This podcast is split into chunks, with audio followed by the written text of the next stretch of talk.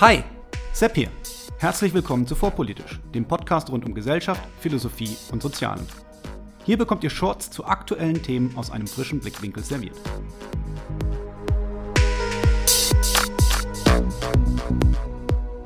Heute gerechter Krieg. Gibt es das? Wenn ja, unter welchen Bedingungen? Und was heißt das für die Ukraine? Der Krieg in der Ukraine hält an und es hat sich gefühlt schon jeder dazu geäußert. Es wurde über die vermeintliche russische Stärke diskutiert, die sich dann als nicht existent entpuppte, über den Verlauf der ukrainischen Gegenoffensive, der spektakulär erfolgreich zu sein scheint, das russische Atomwaffendrohpotenzial und vieles mehr. Was aber hat die Philosophie dazu beizutragen, wenn es um Fragen des Krieges geht? Nun ja, Eben zum Beispiel kann die Philosophie versuchen, die Frage zu beantworten, ob es einen gerechten Krieg überhaupt geben kann und wenn ja, unter welchen Voraussetzungen. Radikalpazifisten würden diese Frage sicherlich verneinen und darauf hinweisen, dass in Kriegen Menschen sterben, und zwar sowohl direkt am Kampf beteiligte Kombattanten als auch unbeteiligte Zivilisten, und daraus ableiten, dass Kriegsführung moralisch niemals gerechtfertigt sein kann. Andererseits werden wohl die wenigsten Menschen der Meinung sein, dass der Krieg der Alliierten gegen Hitler und Nazi-Deutschland als unmoralisch zu verurteilen wäre. Eine Kritik des Radikalpazifismus findet sich auch in Staffel 2, Folge 4 mit dem Titel Pazifismus, falls jemand nochmal nachhören möchte. Aber zurück zum Thema. Der Begriff des gerechten Krieges wird oft auf Aristoteles zurückgeführt, der ungefähr 350 vor Christus lebte lässt sich in der abendländischen Tradition aber mindestens bis zum Kirchenvater Augustinus von Hippo zurückverfolgen, der 700 Jahre später, von 354 bis 430 nach Christus lebte. Seitdem hat sich eine Tradition entwickelt, die zwei Dinge unterscheidet. Einmal das sogenannte Jus ad bellum, also das Recht, einen Krieg zu führen bzw. zu beginnen, und einmal das Jus in bello, also das gerechte Verhalten im Krieg, wenn dieser bereits geführt wird. Das Verhalten im Krieg wird heute durch die Genfer Konventionen geregelt, die versuchen, wenigstens Mindeststandards an menschlichem Verhalten auch in Kriegszeiten vorzugeben. Interessanter aber scheint mir die Frage, unter welchen Bedingungen man überhaupt moralisch gerechtfertigt Krieg führen darf. Dabei sollte man aber nicht meinen, dass es dabei um Kriegstreiberei gehen soll. Moralische Kriterien anzugeben, heißt auch immer kritisieren und prüfen. So kritisierten schon im 15. Jahrhundert spanische Denker den frühen Kolonialismus in Lateinamerika durch die spanische und portugiesische Krone. Der Kolonialismus war also in Europa argumentativ schon unter Beschuss, bevor dieser überhaupt in seine Hochphase in Afrika eintreten konnte. Ein Aspekt, den sich die moderne postkoloniale Theorie vielleicht noch einmal anschauen sollte – den sie aber weitgehend vergessen zu haben scheint. Die Theorie vom gerechten Krieg hat in dieser Hinsicht eine Tradition ausgebildet, die mit Hugo Grotius, lebte von 1583 bis 1645, eine weitgehend stabile Form fand und bis heute Bestand hat. Dabei steht sie als moralische Theorie immer auch realpolitischen Theorien gegenüber, die vom 17. bis 19. Jahrhundert das politische Denken bezüglich Krieg, zumindest in Europa, dominierten. Hierzu sei auch noch einmal auf Staffel 2, Folge 2 mit dem Titel Das europäische Völkerrecht verwiesen.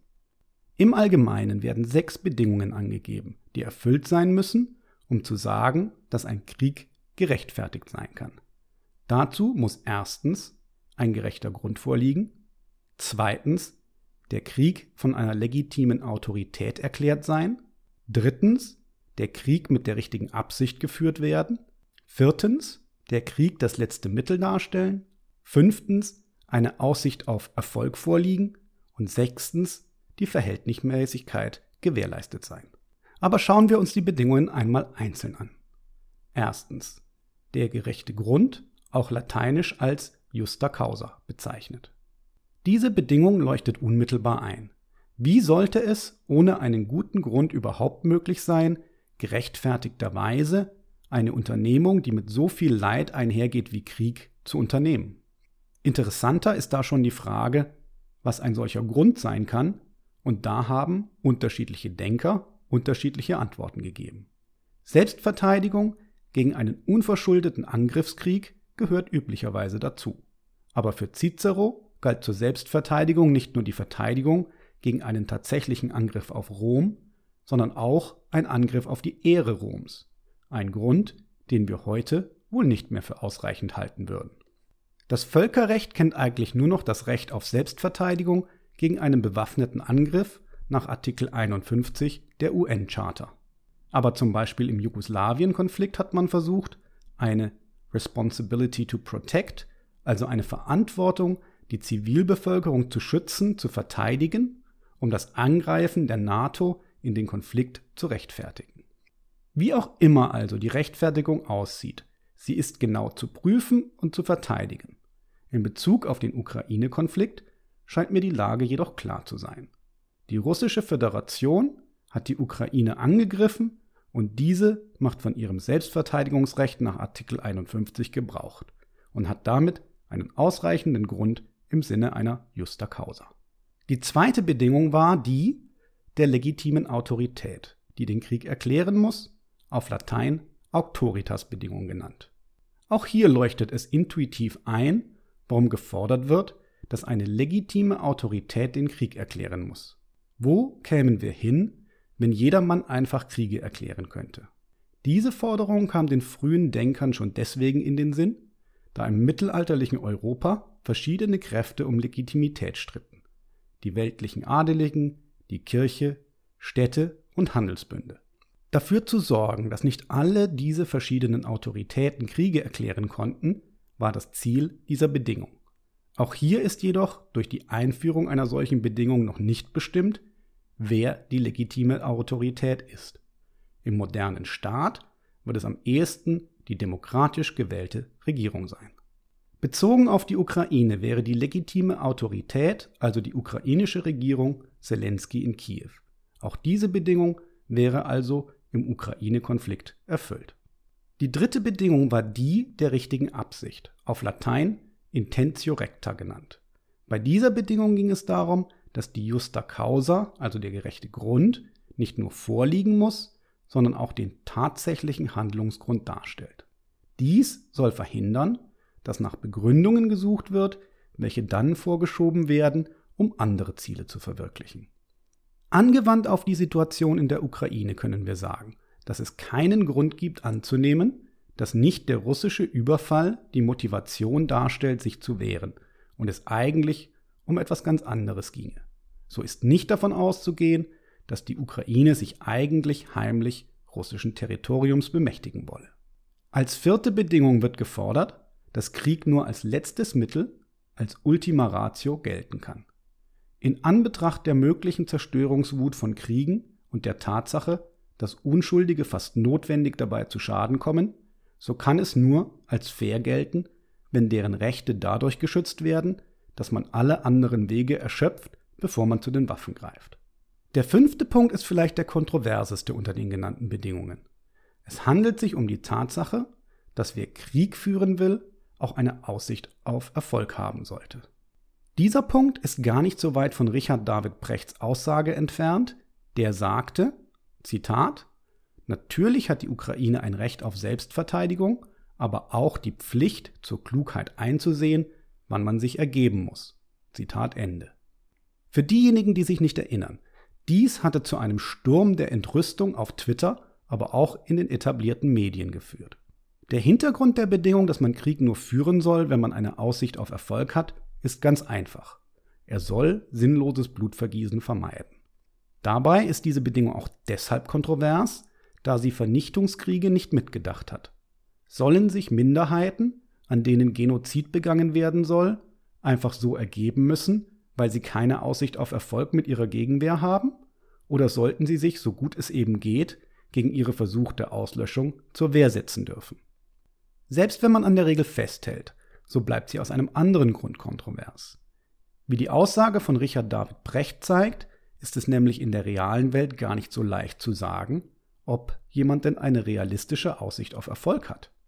Ich persönlich bin davon ausgegangen, dass die kleine Ukraine der großen und militärisch hochgerüsteten russischen Föderation militärisch nichts entgegenzusetzen hat und binnen Tagen besiegt sein wird. Meine Freunde, lag ich damit falsch. Aber nicht nur ich, sondern ein Großteil der Militärexperten mit mir. Wenn aber der größte Teil der Experten offensichtlich komplett daneben lag, wer soll dann überhaupt eine derartige Einschätzung treffen können? Richard David Brecht hat also witzigerweise philosophisch gesehen gar nichts besonders Kontroverses gesagt, als er auf die Zitat Pflicht zur Klugheit, Zitat Ende, hingewiesen hat, wofür ihm medial der Allerwerteste aufgerissen wurde. Gleichzeitig hat niemand erkannt, dass er sachlich falsch lag. Hier also noch eine Lehre, die grundsätzlich für die Philosophie gilt. Philosophie beschäftigt sich nicht mit der Welt, wie sie ist, das tun die empirischen Wissenschaften. Die Philosophie beschäftigt sich damit, wie wir Menschen die Welt beschreiben und bewerten. Wenn die Philosophie also zu dem Schluss kommt, dass ein Krieg nur als gerecht gelten kann, wenn eine Aussicht auf Erfolg besteht, so obliegt es immer noch den empirischen Wissenschaften zu prüfen, ob die Bedingung, die in diesem Wenn dann steckt, auch auf die Welt zutrifft, wie sie ist. Bleibt zu guter Letzt Bedingung Nummer 6, die Verhältnismäßigkeit. Auch zur Verhältnismäßigkeit gibt es kaum etwas zu sagen. Natürlich sollte eine Reaktion, auf was auch immer, verhältnismäßig zum auslösenden Ereignis sein. Zusätzlich vermischt die Bedingung der Verhältnismäßigkeit aber auch schon etwas die Grenze zwischen jus ad bellum und jus in bello. Betrachtet man die Situation der Ukraine, so kann man auch hier sagen, dass die Verteidigung auf einen Angriff mit Landstreitkräften durch die russische Föderation unter den Grundsatz der Verhältnismäßigkeit fällt. Was also bleibt festzuhalten? Zum einen, dass die Philosophie auch zu Fragen von Krieg und Frieden etwas beizutragen hat, wenn es um die Frage geht, ob es möglich ist, moralisch gerechtfertigt Krieg führen zu können. Zum anderen bleibt festzuhalten, dass angewandt auf den Fall der Ukraine alle Bedingungen erfüllt sind, um zu sagen, dass es sich dort um einen gerechtfertigten Krieg aus Sicht der Ukraine handelt. Aus Sicht der Russischen Föderation scheitert das Ganze bereits daran, dass ich keinen plausiblen Grund im Sinne einer Justa Causa sehen kann, der den russischen Angriffskrieg rechtfertigen würde. In diesem Sinne hoffe ich, dass wir etwas klarer sind in unserem Verständnis des Ukraine-Konflikts und der moralischen Einordnung der Akteure.